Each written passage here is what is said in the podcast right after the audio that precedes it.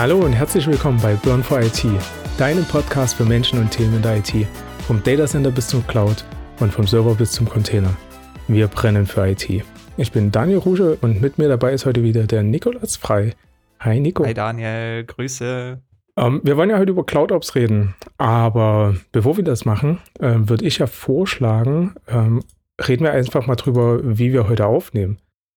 Ja, tatsächlich, es hat sich schon in unseren Ablauf integriert. Wir haben in der letzten, ich glaube in der vorletzten Folge über GatherTown gesprochen, quasi dieses Online-Kollaborationstool, in dem man sich in so einer virtuellen Welt quasi treffen kann und entsprechend auch Tools wie zum Beispiel Whiteboard oder Meetingraum, Audio, Video, Chat nutzen kann, ähm, hier getroffen. Ja, und das ist echt grandios. Es funktioniert wunderbar. Ja, ich, ich fand es auch gut, dass wir gerade zusammen an der Kaffeemaschine waren. Also an der digitalen.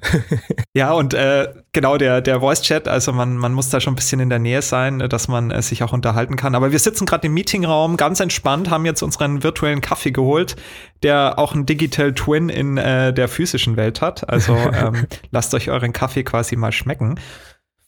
Genau. Und ja, und wir haben heute auch äh, quasi das Whiteboard äh, genutzt in Gathertown. sagen. Ja, das, das, das Whiteboard, um uns mal so ein bisschen auch Gedanken zu CloudOps zu machen und das nochmal festzuhalten, weil es ja doch ein sehr komplexes Thema und ich denke, das werden wir jetzt in Ruhe auch gleich mal ansprechen. Aber wie gesagt, das, das Whiteboard ist auch hervorragend. Ähm, wer da vielleicht so ein bisschen die äh, Microsoft-Welt kennt und äh, da auch mit diesem Microsoft Whiteboard, mit Teams-Integration und so manchmal so ein bisschen Verzweifelt, äh, muss ich sagen, war hier der Start mit dem äh, Try Eraser Board, heißt das, glaube ich, oder? Ähm, das kann gut sein. D äh, try, try, genau, try Racer oder so. Try Racer, ja. genau. Ähm, wie gesagt, in, in GatherTown dann integriert, aber ja, also, also der, echt Genau, genau, du hast recht. Äh, Try Eraser. Also das, das äh, eigentliche Whiteboard ist äh, app.tryeraser wie versuchen und radierer.com. Also app.tryeraser.com. Genau. Gut, ähm, jedenfalls heute geht es um Cloud Ops oder Cloud Operations, ähm, wenn man es mal ausschreibt. Da, ja, wir haben uns äh, gedacht, ja, Cloud und Ops, äh, das ist vielleicht auch noch nicht jedem klar ähm, was es ist und wollten da noch mal auf die Begriffe eingehen. Ja? Genau. Und, und äh, vor allen Dingen ähm, auch noch mal ein bisschen die äh, Angst vor dem Begriff Cloud zu nehmen, ähm, noch mal so richtig äh, kurz, kurz und richtig drauf eingehen, was wir ähm, unter Cloud verstehen effektiv und äh, dass ihr halt auch wisst, worum äh, es bei CloudOps am Ende wirklich geht.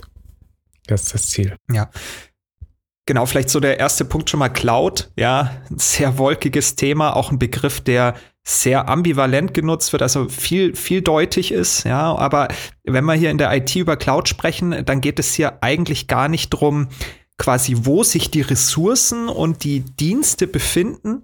Also damit ist Cloud äh, nicht gemeint, sondern es geht um, um Betriebsmodell. Ja, also wie ich meine Ressourcen und Services organisiere, meine Applikationen zum Beispiel, ja. ja. Und das hat eigentlich ganz klare, also Cloud hat ganz klare Eigenschaften. Nämlich, dass man hier äh, Ressourcen bündelt, sie quasi in geteilten Pools zur Verfügung stellt. Cloud bedeutet auch, es ist auf Abruf, quasi in einem Self-Service möglich, wie wir das ja alle kennen, äh, per Klick und Buy ähm, quasi auch das gleich nutzen zu können und auch die Nutzung dann entsprechend auch nach äh, äh abzurechnen, aber auch nicht ähm, wie man es vielleicht in, im eigenen Rechenzentrum kennt, ähm, dass die Kosten halt ähm, ja von Haus aus da sind, egal ob man es nutzt oder nicht. Äh, in der Cloud kennt man es ja, man rechnet es ab nach Nutzung, also in diesem Betriebsmodell. Das heißt, wenn ich es nicht nutze, muss ich es auch nicht bezahlen. Das ist, gehört eigentlich zur genau, Cloud. Genau, also Cloud ist andersrum gesagt ein Ansatz, der im Endeffekt das Everything as a Service oder XaaS nochmal ein bisschen auf die Spitze treibt, wenn man so will. Und ja, so landläufig sagt man ja auch, Cloud ist die Hardware oder Software von jemand anderem.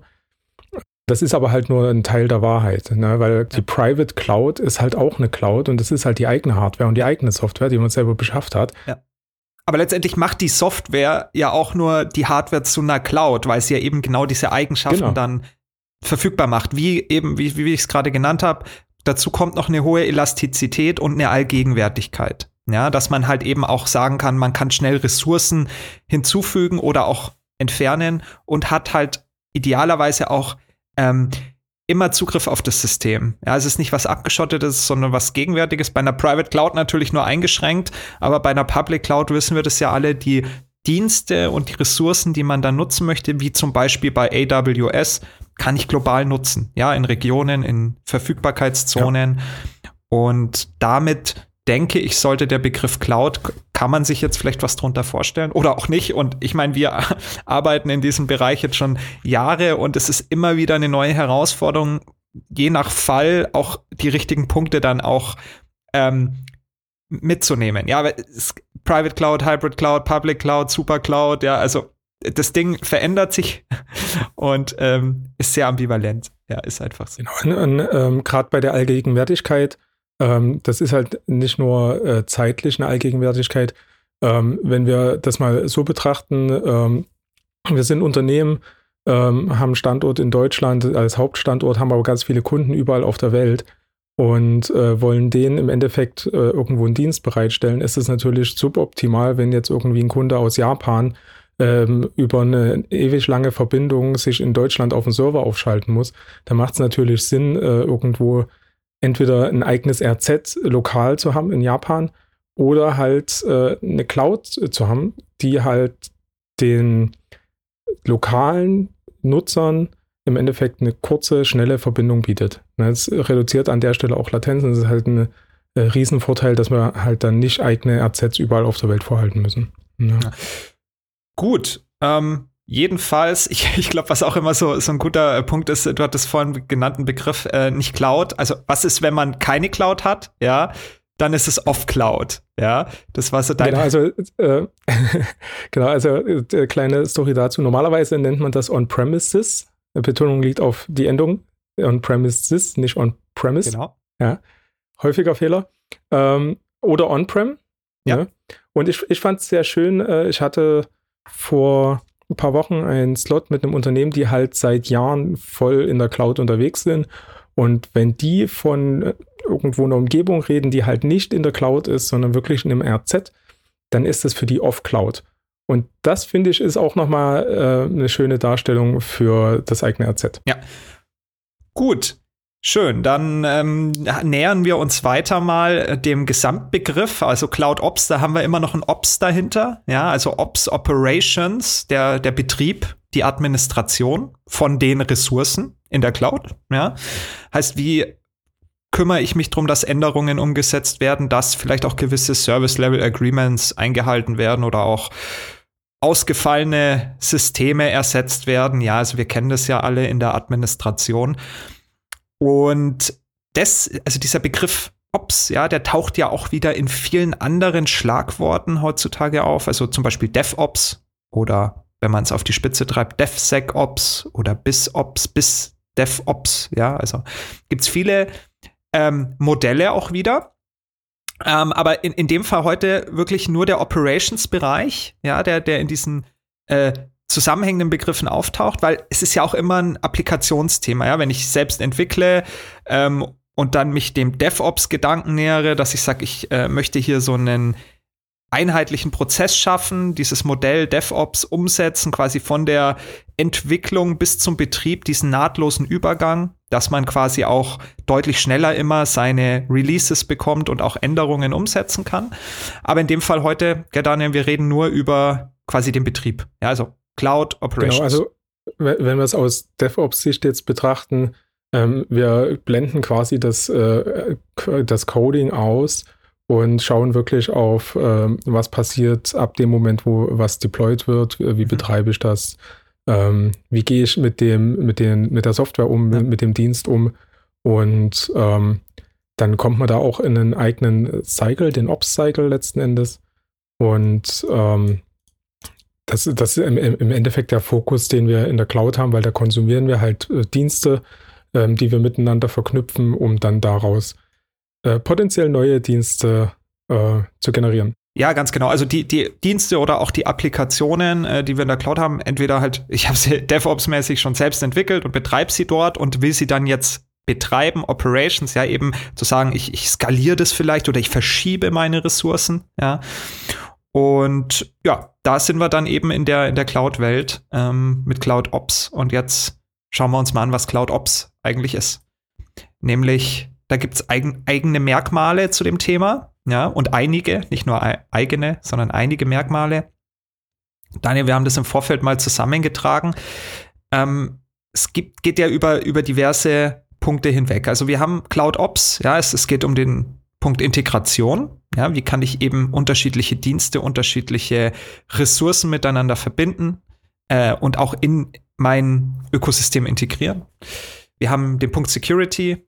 Ähm, wie mache ich das Ganze sicher? Ja, wie habe ich die Kontrolle darüber, die Governance? Wie ermögliche es auch, ähm, einen Self-Service anzubieten? Ja, dass man eben sagt, äh, wir brauchen mehr davon oder weniger davon und kann das alles äh, quasi eigenständig als berechtigter Benutzer umsetzen, was ja auch dann eng wieder mit dem Ressourcenmanagement äh, zusammenhängt, was auch ein Merkmal von Cloud Operations ist.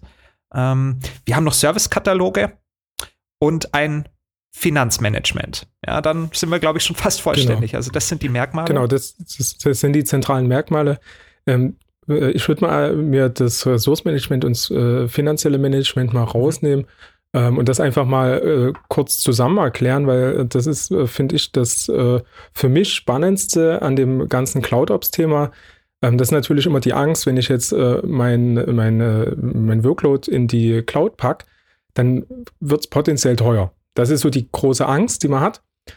Und es gibt halt äh, die Möglichkeit, ähm, mit so einer mit so einer Cloud-Ops-Lösung, da gibt es äh, verschiedene Hersteller, kommen wir später dazu, mhm. da gibt es die Möglichkeit, hinzugehen und zu sagen, okay, ich mache jetzt eine Analyse, ähm, nachdem alles in der Cloud läuft, die läuft meinetwegen zwei Wochen, wir schauen uns die Workloads an und äh, können anhand von der Analyse im Endeffekt äh, entscheiden, wann sind die Workloads äh, besonders frequentiert zugegriffen, wann greift vielleicht gar keiner zu, wo brauche ich mehr oder weniger Leistung. Und dann kann man hingehen und kann die Ressourcen, beispielsweise über Nacht, wenn alle offline sind und die Ressource einfach nur brach liegt, kann man die einfach ausschalten. Ne? Tagsüber kann man dann hingehen, kann sagen, okay, ähm, wir haben vielleicht ähm, äh, vormittags so ein absolutes High Peak, dann äh, ist äh, über die Mittagszeit ist äh, eher ein Low Peak und äh, in der Nachmittagszeit so Richtung Feierabend gehen ist nochmal ein High Peak und äh, Richtung Feierabend wird es dann wieder weniger. Und jetzt kann man da hingehen und kann sagen, okay, ähm, Jetzt ist natürlich, äh, ist es natürlich cool, eine Lösung zu haben, die da hingeht und sagt, mit der, mit der, mit dem äh, Zugriff, wie viel da überhaupt gearbeitet äh, wird auf meinem Workload, skaliere ich nach oben und unten erstmal. Ja. Äh, in Sachen Ressourcen, wie viele Ressourcen brauche ich? Und dann äh, wechselt es einfach hoch oder runter, wie man es braucht. Das Coole ist halt an der Stelle, es gibt die Möglichkeit, bei allen Cloud-Providern, heißt bei den Cloud-Providern potenziell unterschiedlich. Bei AWS nennt sich das äh, eine Spot-Instanz. Das ist so eine Instanz, ähm, das äh, wird quasi von äh, AWS vorgehalten und wie gesagt von den anderen auch, ähm, wo die halt überprovisionieren. Ähm, das muss ein Hyperscaler halt machen, um halt sicherzustellen, dass wenn jetzt ein neuer Nutzer kommt oder ein bestehender Nutzer mehr Ressourcen braucht, dass die halt da sind. Ja, das sind also Ressourcen, die sind vorhanden ähm, und die werden günstig zur Verfügung gestellt. Einfach weil die halt da sind und nicht genutzt sind, ist es natürlich für einen Hyperscaler sinnvoller, die zur Verfügung zu stellen für einen günstigeren Preis, ja. statt für einen teureren Preis. Und jetzt kann man da hingehen, kann sein Workload da drauf packen und ähm, wenn jetzt äh, der Hyperscaler das zurückfordert, dann wird, äh, kommt das Cloud Management ins Spiel und kann das wieder automatisch auf einen anderen Workload packen, der halt persistenter ist, der halt jetzt nicht zurückgeclaimt werden kann. Aber dadurch kann man massiv Kosten sparen. Und äh, dieses Rumschieben von den Workload auf verschiedene Instanztypen, dass man einfach sagt, okay, wir haben jetzt hier eine günstige Instanz, dann vielleicht eine mittelteure und eine teure. Und je nachdem, ähm, ob ich gerade viel äh, Leistung brauche, dann sind wir vielleicht eher bei der teureren Instanz ähm, oder gerade eine hohe Persistenz, dann sind wir vielleicht bei der mittelteuren.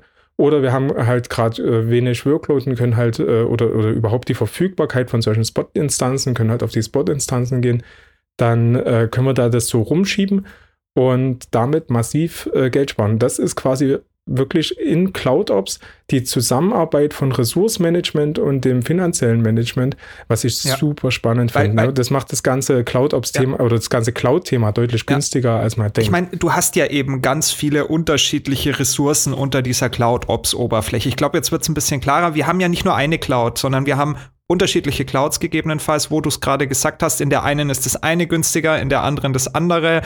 Das eine kaufe ich vielleicht genau. schon ähm, auf drei Jahre, das andere kaufe ich äh, wirklich spontan und sag, äh, habe irgendwelche Workloads, die kann ich auch irgendwann ja. am Wochenende einfach ähm, durchführen, wo vielleicht auch wieder der Preis günstiger ist. Das ist wie so ein bisschen an der Börse mit Aktienhandel, würde ich fast sagen, ja. Ja, ja genau, so, so ähm, ähm, und kann dann vielleicht auch, äh, weil du gerade gesagt hast, überprovisioniert. Also da geht es ja mal darum, ich, ich habe einen gewissen äh, Teil, einen Pool an Ressourcen und verkaufe mehr, als ich eigentlich habe, weil ich weiß, jeder lastet es nie voll aus. Ja, und das ist auch wieder so ein Thema. Ähm, wo wir, genau. wo wir fast bei, Bank, bei Banken wieder sind, weil ich meine, das ganze Geld, wenn alle zur Bank gehen würden und äh, ihr, ihr Konto abheben würden, das würde nicht funktionieren mehr. Und genauso sind wir auch in der Cloud. Also das ist äh, eben dann diese zentrale Verwaltung und eben die Ressourcen so zu verteilen, dass es für jeden gegebenenfalls optimal ist. Und dann sind wir bei einer, bei einer sehr dynamischen Geschichte. Und da wird es, glaube ich, jetzt klar, was, das, was Cloud eigentlich bedeutet. Eine sehr, sehr dynamische, skalierbare Lösung, weil wenn wir, wenn wir zurückdenken, 10, 20 Jahre in unser eigenes Rechenzentrum, da hat man noch nicht mal Virtualisierung, da hat man noch physische Server und da hat ein Server, eine Kiste wirklich immer einen äh, Dienst bereitgestellt oder eine Applikation, ja, ein Windows-Server, ja, und dann hatte man irgendwie einen Webserver drauf oder was auch immer. Und äh, hier, ja. hier kann man sich das jetzt, ich meine, was letztendlich unten dann auf der Hardware läuft, das ist ja so abstrahiert. Es sind so viele Software-Layer dazwischen. Und das halt dann alles zu managen, managen, dafür brauchen wir CloudOps. Oder, Daniel? Ist es so? Genau. Letzten Endes ist die wichtige Botschaft, äh, die Cloud-Anbieter, äh, die Cloud-Anbieter wie äh, AWS, Google, Azure, die machen genau das, was ihr alle im Rechenzentrum macht. Ihr, ihr überprovisioniert äh, und, und, und habt dadurch natürlich einen kostentechnischen Mehraufwand. Also ihr, ihr steckt erstmal Geld in Hardware, die er eigentlich noch gar nicht braucht von der Auslastung her, ne? weil auf fünf Jahre Ab Abschreibungszyklus muss das halt funktionieren. Ob der Abschreibungszyklus in der Cloud jetzt fünf Jahre ist oder nicht, keine Ahnung, aber die machen genau das Gleiche. Und diese Ressourcen, die zu nutzen und das auch über die Clouds hinweg, das macht am Ende die hohe Agilität und ja. den, den äh, Kostenfaktor nach unten möglich. Ja. Und genau, also Cloud ist ja dann auch eben nicht die Technologie. Wie gesagt, wir haben das Betriebskonzept. Was wir dann unten nutzen, ob es Virtualisierung oder äh, Containerisierung ist oder was auch immer, das weiß dann schon der Cloud-Anbieter deines Vertrauens, was dann optimal ist. Ähm, über den Layer ja. machen wir uns heute keine Gedanken. Aber wir waren gerade dabei, eben die Merkmale, das sind ja doch einige. Äh, Daniel ist da gerade noch mal auf das äh, Finanzthema und Ressourcenmanagement eingegangen. Ich speziell finde natürlich in diesem Zusammenhang Security und Governance noch extrem wichtig. Ja, was Security äh, essentiell, ich meine sowas wie Verschlüsselung, Zertifikatsmanagement oder auch halt irgendwie ein rollenbasierter Zugriff, ja, dass ich sage, auch die richtigen Leute kommen auf die richtigen Ressourcen, weil wenn wir uns jetzt vorstellen, ich habe in Cloud Ops verschiedene Clouds, hunderte von verschiedenen Services, äh, Ressourcen, da noch den Durchblick zu behalten, ja, das ist schon ein, ein, gravierendes Merkmal, was dann so eine Cloud-Ops-Plattform liefert. Ja, eben über alles hinweg mir einen Abstraktionslayer wieder liefert. Ich sag halt einfach, ich definiere mir vorab die Gruppen, die Teilnehmer, äh, das, was sie dürfen und map das dann auch äh, auf die entsprechenden Ressourcen. Ja, und wir wissen, es gibt halt nicht nur virtuelle Maschinen, nicht nur Container, ja, es gibt, es gibt noch viel mehr. Und da ein Konzept zu entwickeln, wäre ohne so eine CloudOps-Plattform schwer möglich in so einer äh, verteilten Welt. Und eingehen, einhergehend mit dem Thema Security ist natürlich auch die Kontrolle darüber, ja. Sind die Ressourcen, die ich konfiguriert habe, wirklich auch kontrolliert? Also habe ich auch das konfiguriert, was konfiguriert sein soll und die Kontrolle drüber zu haben und eben das, was meine Firma an Anforderungen hinsichtlich in der Governance hat, also in der Kontrolle, dass wir sagen, wir haben gewisse Reglementarien, die wir einhalten müssen. Wir dürfen zum Beispiel gar nichts in, in AWS speichern an potenziell kritischen Daten, ja, und dann habe ich halt irgendwas, was mir das anzeigt und anzeigt, ob, ob das auch eingehalten wird, ja.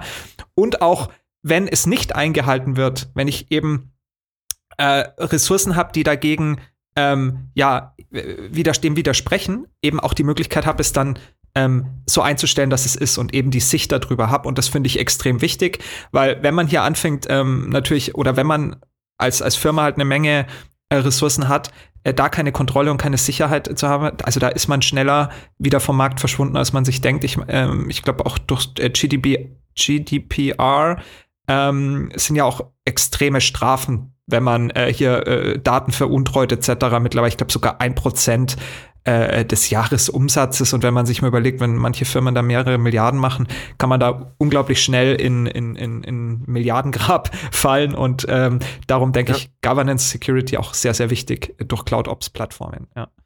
Genau, äh, kleine Begriffserklärung, GDPR äh, ist quasi die DSGVO in genau. Deutschland. Genau. General Data Protection um, ähm. Regulation.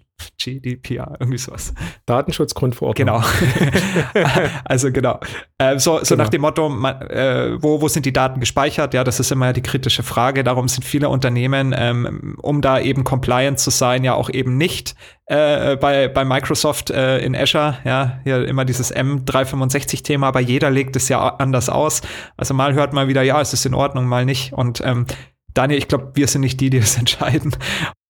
Genau, also das, das ist die Strategie am Ende vom Unternehmen. Da äh, arbeiten ganz viele Abteilungen gemeinsam dran das, äh, und, und, arbeiten das aus.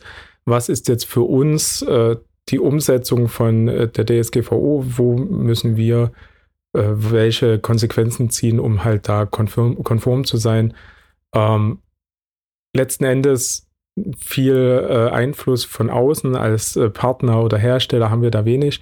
Das ist eine unternehmensweite Auslegung für jedes Unternehmen selber. Genau, die halt gesetzlich vorgegeben werden, die man einhalten muss und jeder muss halt irgendwas tun, damit das einhält und das ist hoch individuell. Daher wollen wir hier nicht länger bohren. Ähm, jeder hat, jedes Unternehmen hat wahrscheinlich mehrere Mitarbeiter, die sich dann drum kümmern.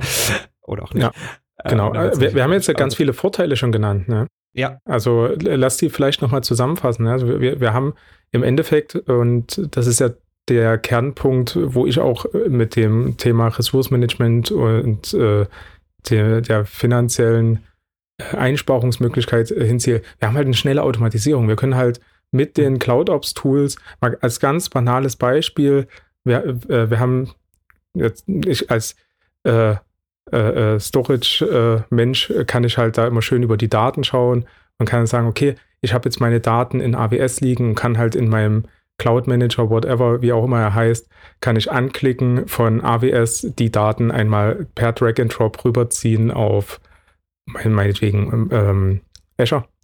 Und dann wird das im Hintergrund automatisch migriert. Ich muss mich um nichts weiter kümmern, außer dass halt im Frontend die äh, User halt auf die Daten draufkommen, beziehungsweise die Applikation.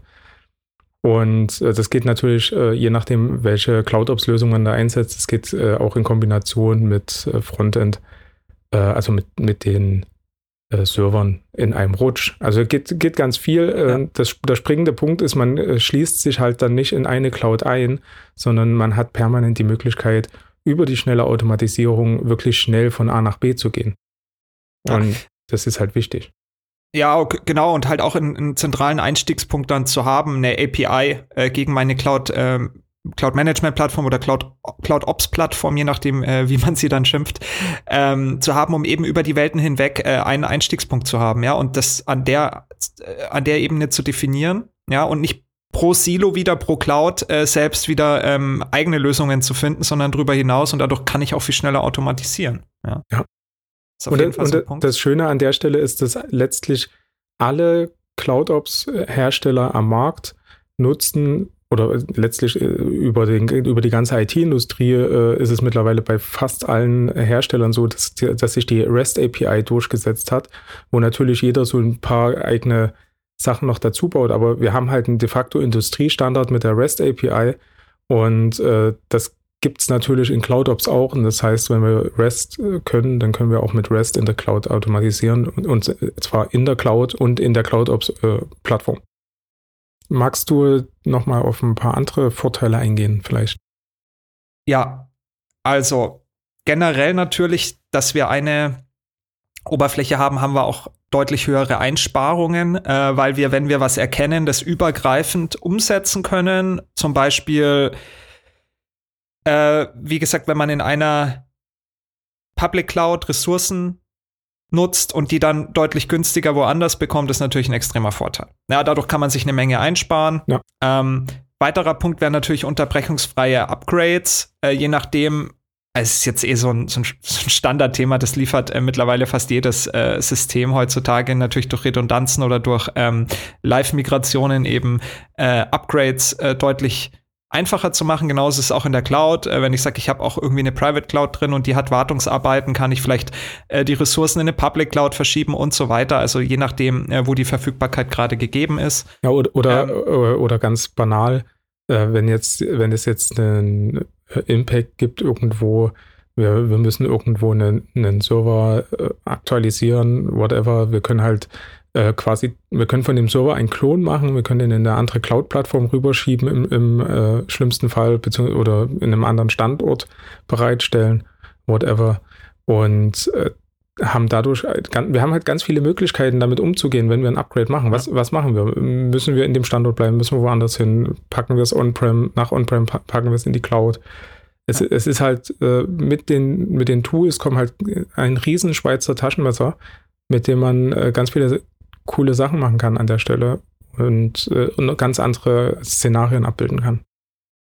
Ja, genau. Äh, dann Verbesserungen auch der RPO und RTO, also Recovery Point Objective and Recovery Time Objective, also wie lange ich letztendlich, wie lange mein Service dann ausfallen darf und wie lange ich brauche es, um es wieder ähm, wiederherzustellen, äh, was ja auch letztendlich durch die Verfügbarkeit hier, wie wir gerade gesagt haben, ein ähnlicher Effekt ist wie die unterbrechungsfreien Up Upgrades, dass ich eben mehrere äh, Welten habe, die ich miteinander verbinden kann, aber auch äh, die Welten mir raussucht, die halt speziell höhere Verfügbarkeiten haben.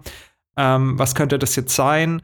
Ähm, Ganz einfaches Beispiel, ähm, wenn wir im eigenen RZ On-Premises einen Dienst bereitstellen, dann können wir uns ja mal überlegen, wie viele neuen können wir bieten. So diese typische Betrachtung, 99, wie viele neuen Prozent äh, Uptime können wir übers Jahr bieten. In der Cloud geht das halt los im, in der niedrigsten Klasse typischerweise mit 5,9, also 99,59 Prozent Uptime. Und das ist eine Hausnummer. Also da, da reden wir halt von ein paar Minuten. Ich glaube, das sind irgendwie acht, acht Minuten aufs Jahr Downtime. Ja. Das muss man erstmal im eigenen RZ schaffen. Und ja. nach oben geht es dann natürlich noch weiter. Es geht hin bis zu ja. wenigen Sekunden, ja. Aber ich meine, genau, was ist auch, wenn man mal ein größeres Desaster hat? Meistens hat man eben äh, nicht mehrere Verfügbarkeitszonen. Man hat ein Rechenzentrum vielleicht auch mit zwei Brandabschnitten und dann kann man eben die Daten woanders hin replizieren und verfügbar machen. Und das ist halt, früher wäre da Feierabend gewesen für ein, zwei Wochen und geschäftskritisches Ereignis wäre eingetreten. Jetzt hat man, also wie du es vorhin gesagt hast, das Schweizer Taschenmesser und kann sich hier ein äh, fast wasserdichtes äh, Konzept natürlich ausdenken. Ja. Genau, also wenn, wenn man das mit Automatisierung, CloudOps plus Automatisierung äh, beispielsweise einfach einen Spiegel seiner On-Premises-Umgebung in der Cloud hat und per automatisierter CloudOps-Herangehensweise äh, dann auf ein Knöpfchen drückt und alles äh, läuft in der Cloud hoch oder halt das, was betroffen ist, läuft in der Cloud hoch. Da hat man so eine Ransomware-Attacke auch relativ schnell überlebt, weil man dann sagt, ja, dann, wir haben jetzt hier einen Impact, wir sehen, okay, ging irgendwo an dem Tag los. Und dann äh, gehen wir halt auf den Stand in der Cloud, der halt davor war und starten das halt an. Und wir sind erstmal wieder da. Ja. Ja, klar, gut, äh, ich meine Sicherheit, ähm, die großen äh, Cloud-Anbieter, die man dann meistens nutzt und über eine Oberfläche managt, äh, haben natürlich ganz andere Möglichkeiten, ähm, in der Infrastruktur die Sicherheit zu bieten. Klar, wenn man seine Services ähm, schlecht konfiguriert und äh, natürlich äh, kein, kein, kein Zero Trust oder eben äh, schwache Passwörter einsetzt, ähm, ja, dann äh, braucht man sich, sich nicht wundern, dass Daten abfließen. Aber äh, da, Daten generell und sich gegen Cyberkriminalität zu schützen, da haben halt die Cloud-Anbieter ein deutlich höheres Budget, äh, wie man als einzelnes Unternehmen und können besser äh, reagieren. Das heißt, mit der Cloud-Management-Plattform schöpft man genau äh, oder mit Cloud Ops äh, schöpft man genau diese Vorteile aus. Ähm, was wir doch haben, gut, ähm, dadurch wird natürlich ein standortunabhängiger Zugriff möglich, aber das ist ja auch der Cloud selbst geschuldet, also eben man macht die Ressourcen verfügbar. Das ist genau, ist genau das, äh, was ich auch meinte vorhin mit der, na, mit, mit der Verfügbarkeit oder mit dem Bereitstellen von Ressourcen welt, weltweit. Ich habe irgendeinen, ja. irgendeinen Softwaredienst, whatever, in, im, im Netz und ich habe halt Nutzer überall auf der Welt, dann möchte ich natürlich, dass die halt einen guten Zugriff haben. Und das ist genau ja. äh, ein Punkt an der Stelle. Ja, und was ich persönlich als aller, aller größten Vorteil sehe, ist einfach die ähm, bedarfsorientierte Skalierbarkeit. Dass ich, wenn ich mehr Ressourcen brauche, die deutlich einfacher auf Knopfdruck bekomme, agiler auf Anforderungen reagieren kann und hier auch keine Engpässe erzeuge. Ja, weil die, der Mehrbedarf kann so, durch sofortige Kapazitätserhöhungen erfüllt werden. Ja, klar muss das Konzept dazu stimmen und auch die, das Budget natürlich. Ja, ist nicht umsonst. Aber ähm, wenn der Return on Invest, also letztendlich das, was ich durch Erhöhung der Ressourcen dann auch wieder rausbekomme, stellen wir uns vor, wir sind irgendwie ein ähm, Unternehmen äh, mit einem Webshop und einer Produktion etc. dahin und ich, ich habe einfach eine riesige Nachfrage zu Weihnachten. Ja, die rennen mir die Bude ein, 100 Milliarden, 12 Zillionen Zugriffe und äh, ich habe nur einen kleinen Webserver bei mir im Rechenzentrum und den muss ich skalieren, ja, wird schwierig. Dann oh, sage ja. ich meinen, äh, dann sage ich meinen Admins, ja, zieht mal schnell eine neue Kiste hoch und dann vier Wochen später ist die Kiste da, aber Weihnachten ist vorbei. Darum äh, sind wir hier natürlich deutlich äh, reaktiver. Das heißt, oh, ähm, ich merke das vielleicht schon durch eben auch mein Monitoring, ich meine Überwachung und auch durch, durch die Daten, die ich sammle und auswerte, oh, ich erwarte ja da schon eine, eine, eine Erhöhung, dann kann ich das sogar im Vorfeld schon machen und wenn ich es dann ausführe, ist es halt auch sofort da. Aber und die CloudOps-Plattform, die bringen ja da auch noch mal ganz andere Metriken mit, äh, sodass wir das genau. viel früher erkennen können und mit vor allen Dingen äh, auch aus der Historie heraus äh, mit Werten, mit KI-Lösungen, mhm. mit Machine Learning, mhm. wo dann gesagt wird, ja, wir erwarten jetzt, äh, es ist Oktober, wir erwarten auf die nächsten zwei Monate ein, äh, ein, einen erhöhten Zugriff von, was weiß ich, 800 Prozent mehr Zugriff als sonst übers Jahr. Und dann gibt es auch gleich die Empfehlung, ja, äh, wollen wir jetzt die Ressourcen hochziehen oder nicht? Und meistens ist das dann äh, über eine Automatisierung hinten dran relativ schnell passiert. Ja. Schön, schön. Genau. Ähm, wir, wir haben gemeint, wir nennen noch ein paar Beispiele. Ja. Ja, die Beispiele. Also, da wir ja aus einer gewissen Welt kommen, wo man sich vielleicht mit den mit speziellen Produkten äh, beschäftigt, ist es bei mir einfach die VMware-Welt, äh, in der ich die letzten zehn Jahre lang in der Infrastruktur ja Projekte umgesetzt habe. Und Daniel, bei dir ist es NetApp. Da, ja, auf jeden Fall. Da schlägt dein Herz dafür. Genau. Und ähm, über diese beiden Infrastrukturhersteller gibt es natürlich auch neue Tools. Ähm, also klar, NetApp, äh, einer der größten äh, Storage-Anbieter, äh, also physische Systeme, aber mittlerweile auch ein Softwareunternehmen, ja, wie VMware eigentlich. Moment, ich, ich muss reinkrätschen, ja. NetApp ja. ist schon immer ein Softwareunternehmen und NetApp arbeitet mit Standard ist x86 Hardware, wenn man das mal sich genau ja. anguckt auf dem Datenblatt. Ja. Ja. Äh, und letzten Endes das Produkt von NetApp, das initial erste Produkt, ist ein Betriebssystem, was halt für, super für Storage-Systeme funktioniert. Und dann mhm. damals, äh, vor vielen, vielen Jahren, nannte man das äh, äh so scherzhaft Toaster, weil es so ein bisschen aussah wie ein Toaster von der Front. Ähm, da gab es dann halt die ersten Storage-Systeme, wo halt äh, Software mit Hardware gebundelt wurde, wenn man so will. Und das, mhm. das ist das Kerngeschäft von NetApp seit eh und je.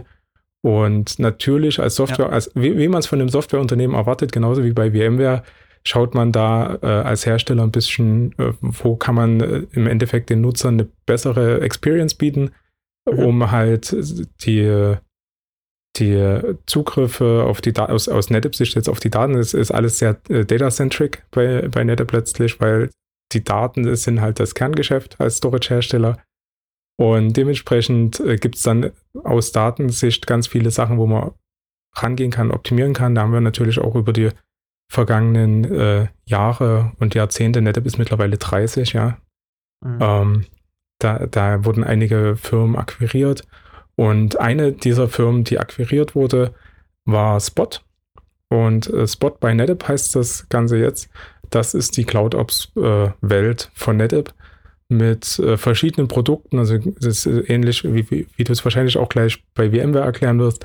Da gibt es halt ein Produkt für äh, FinOps, gibt ein Pro äh, Produkt für DevOps, gibt ein Produkt für Infrastruktur und für äh, letzten Endes Workplace, also äh, digitale PCs. Oder, äh, und du hast im Endeffekt einen riesen Bauchkasten, auch aus noch weiteren dazugekauften äh, Pro, äh, Produkten oder Lösungen, jetzt mal ganz oder ziemlich prominent äh, mit Cloud-Checker. Also die, die schon früh sich mit dem Cloud-Thema auseinandergesetzt haben, die kennen Cloud-Checker als eine Lösung, die halt super ist, um die Cloud-Infrastrukturen zu analysieren. Das ist halt alles mit in dem äh, ganzen Spot-Portfolio äh, aufgegangen und äh, bietet oder sorgt halt dafür, dass halt diese CloudOps-Plattform äh, ganz viele Möglichkeiten rundherum hat, um da letzten Endes genau die Dienste zu, zu liefern, was wir gerade beschrieben haben. Ja, genau, äh, war jetzt vorhin auch so ein, so ein bisschen mit Hardware, äh, kann man vielleicht so sagen, in der Vergangenheit deutlich hardwarezentrischer, die NetApp, ja. Äh, jetzt natürlich äh, deutlich mehr äh, an Softwarezentrik, ja, genau, weil man ja abstrahiert und später ist es ja auch irgend, irgendwie egal, wobei du immer gesagt hast, hier x86 Hardware, eigentlich war es schon immer egal, welche Hardware man genommen hat, oder? Ja, also du, du hast halt OnTap als Betriebssystem ähm, nur auf der von NetApp kommenden Hardware installieren können, weil das halt natürlich in Sachen Treiber und Kernels und so alles soweit äh, darauf äh, zugeschnitten war für die Hardware. Aber natürlich gibt es das auch als VM, das gibt es als Cloud-Lösung ja, und so weiter. Genau. Und das, das, kam immer mehr, immer mehr mit der Zeit. Genau. Und äh, darum, heute sind halt auch viele alte ich in Anführungsstrichen alte produzierende Unternehmen, die gar nichts mit der IT zu tun haben, ja auch Softwareunternehmen. Also früher ja. oder später in, in der heutigen Zeit digitale Transformation wird jedes Unternehmen Softwareunternehmen. Das wollte ich einfach nur sagen. Aber wir bewegen uns ja hier in der IT mit NetApp und VMware. Das heißt, die waren halt schon wie früher in, in, in der Richtung unterwegs. Genau. Ich, und ich, ich, ich würde bei NetApp noch was ähm, erwähnen, bevor ich es vergesse. Ja. Weil Spot ist natürlich das ganze Thema CloudOps äh, rein für, und jetzt an der Stelle nicht wie, wie zu erwarten Daten, sondern es ist rein für äh, alles, was Compute ist. Ja, also das hat man auch gesehen an der Aufzählung. Für alles, was Daten ist, ist bei NetApp eine separate Lösung. Das hieß ehemals Cloud Manager und ist jetzt äh, in die große Management Suite Blue XP äh, übergegangen, letzten Endes als Kernprodukt. Und das ist genau das, was ich vor uns erklärt hatte mit, äh, ich habe halt irgendwo meinen Datenspeicher und kann den von AWS ja. nach Azure ziehen. Das ist quasi in dem äh, Blue XP letzten Endes und dann äh, nicht bei Spot. Das sind, es sind halt zwei separate Lösungen, äh, weil da äh, im Endeffekt das aus zwei unterschiedlichen Richtungen kommt. Einmal aus äh, der Server-Sicht mit Spot und einmal aus der Storage-Sicht mit äh, BlueXP.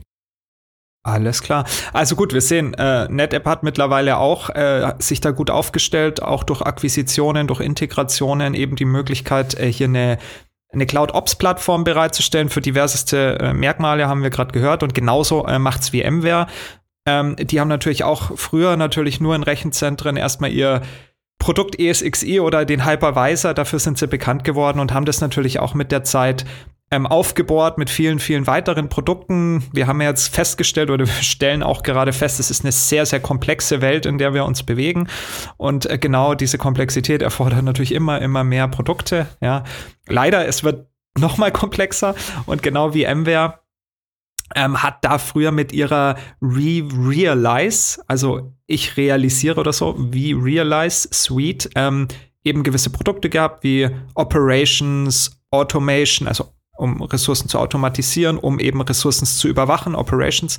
Und das haben die jetzt neuerdings in die in die ARIA Suite umbenannt. Ja, also man, man könnte meinen, hier so Cut the Noise, ja, ähm, versuche es ein bisschen zu äh, vereinfachen. Also eben genau, es, es war ein Blumenstrauß, der gerade wieder so ein bisschen äh, äh, eingebunden wird, ja, und äh, da versucht man das jetzt über das ARIA-Produktportfolio, was ja auf dem ehemaligen V-Realize-Produktportfolio aufbaut, eben auch ähm, zu vereinheitlichen.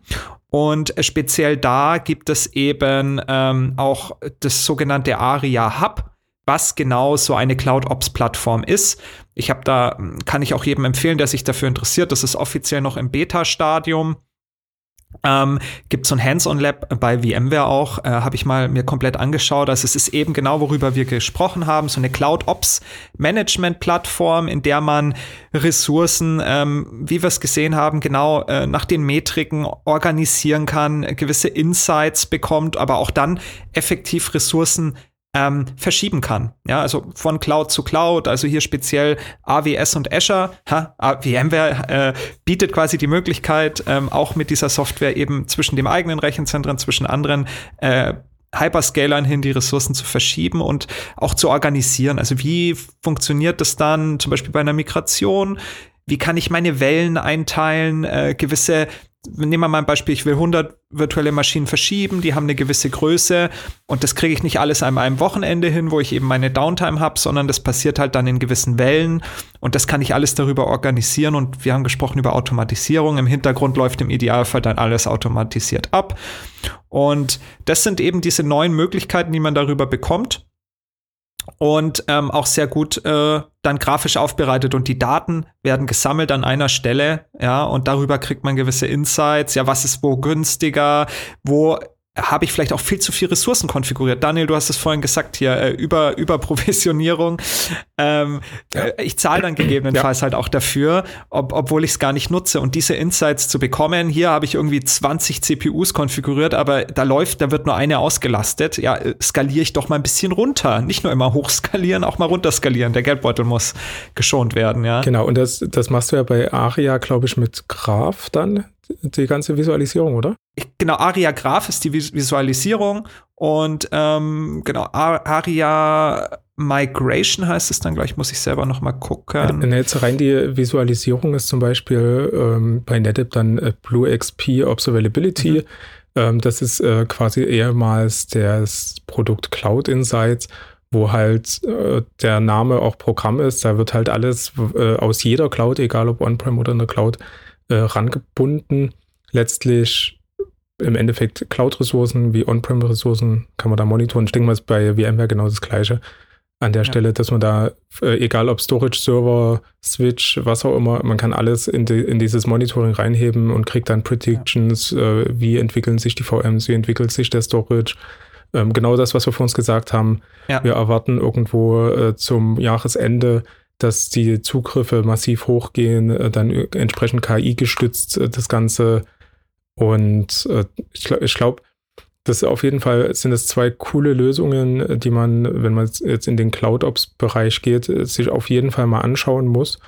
Und äh, wo, man, wo man im Endeffekt mit beiden letzten Endes nichts falsch macht. Ne? Es sind mit beide Lösungen, ja. glaube ich, für, für das, was wir jetzt beschrieben haben, wenn, wenn ihr das umsetzen wollt oder euch mal anschauen wollt, dann, ich würde fast vorschlagen, ladet einfach mal beide Hersteller ein und lasst euch das mal zeigen oder spielt halt in den entsprechenden Labs mal und, und schaut euch das an.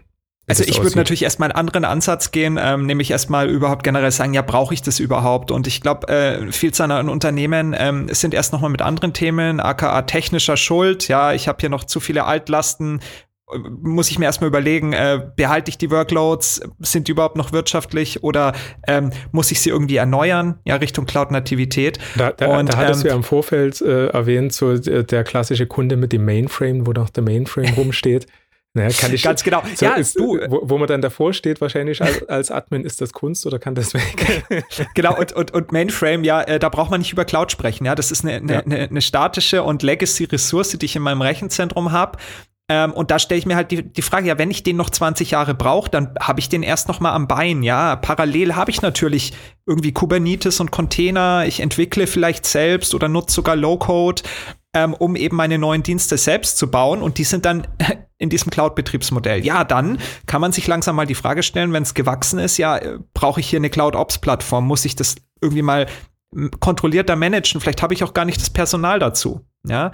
ja. Aber erstmal hinzugehen. Klar, wenn ich jetzt ein, ein, kleineres Unternehmen bin, wo gar nicht der Return on Invest da ist, sich mit äh, so einer innovativen Lösung erstmal zu beschäftigen, dann warte ich erstmal ab. Solange ich es nicht brauche, brauche ich es nicht. Ja, wenn, wenn da kein Nutzen für mich entsteht. Aber wenn ich ein großes Unternehmen bin mit, weiß ich nicht, wie viel 100.000 VMs über so und so viel Welten, dann habe ich mir auf jeden Fall schon mal Gedanken zu dem Thema gemacht. Und ja, also muss man halt einfach schauen. Und darum, Daniel, ich glaube, wir haben es ja auch noch nicht eingesetzt. Also ähm, du bist äh, ja bei NetApp dran mit Spot und so weiter. Äh, ja. Dich natürlich äh, ähm, halt, das ist noch sehr innovativ. Wir sind noch sehr, sehr früh dran aus meiner Sicht.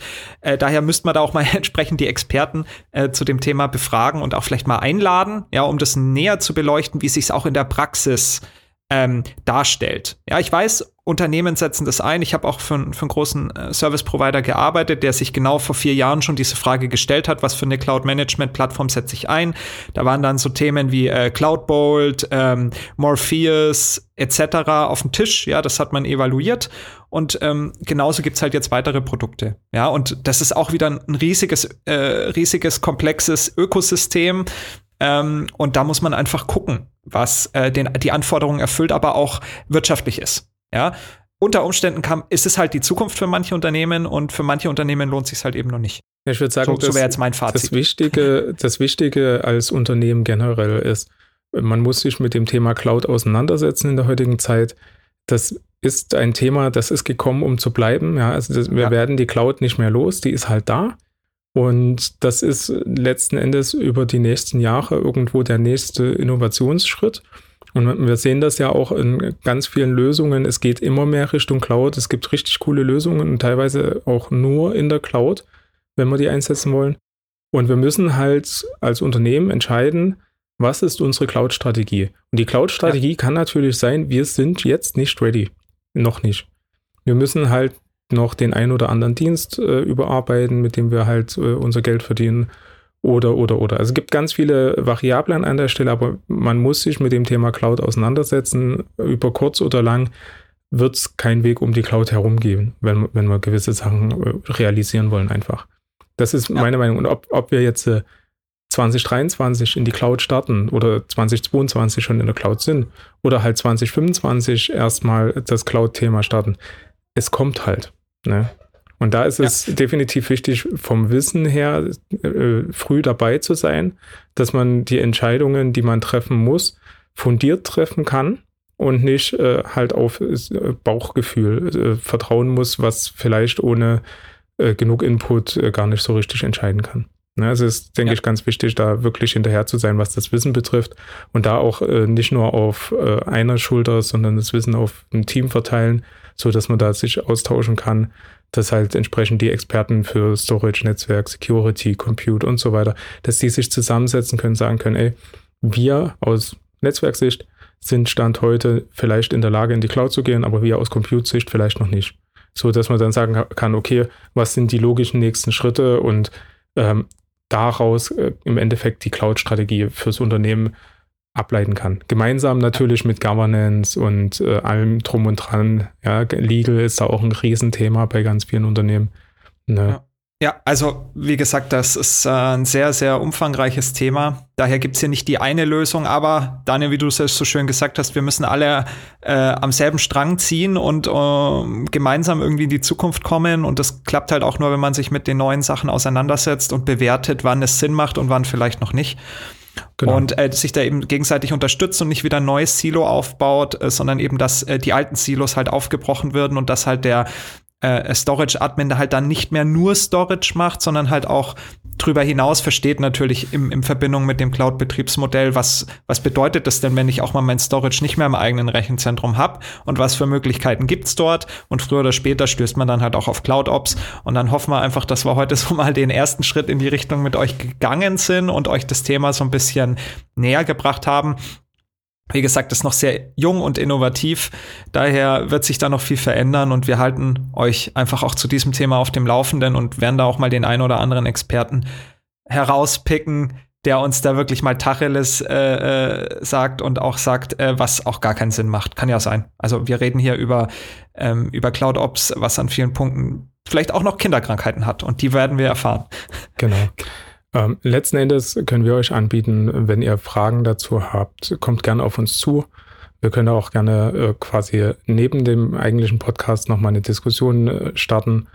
Und äh, ansonsten geht zu euren IT-Systemhäusern, geht zu euren Herstellern der Wahl, redet mit denen darüber, lasst euch beraten. Da gibt es ganz viele Experten in Deutschland, die da richtig, richtig tief äh, mit Wissen auch unterwegs sind. Und ja, letzten Endes ja ihr habt, ihr habt ganz viel Wissen an der Hand, ja, und nutzt das, trefft die richtigen Entscheidungen. Ja, dann bleibt uns noch zu sagen, äh, wir sind Birn for IT. Wie immer danken wir dir, dass du auch wieder in dieser Folge mit dabei warst. Wenn dir die Folge gefallen hat, lass uns gerne ein Abo und eine Bewertung da. Wir hören uns in der nächsten Folge und bis dahin. Ciao. Ciao.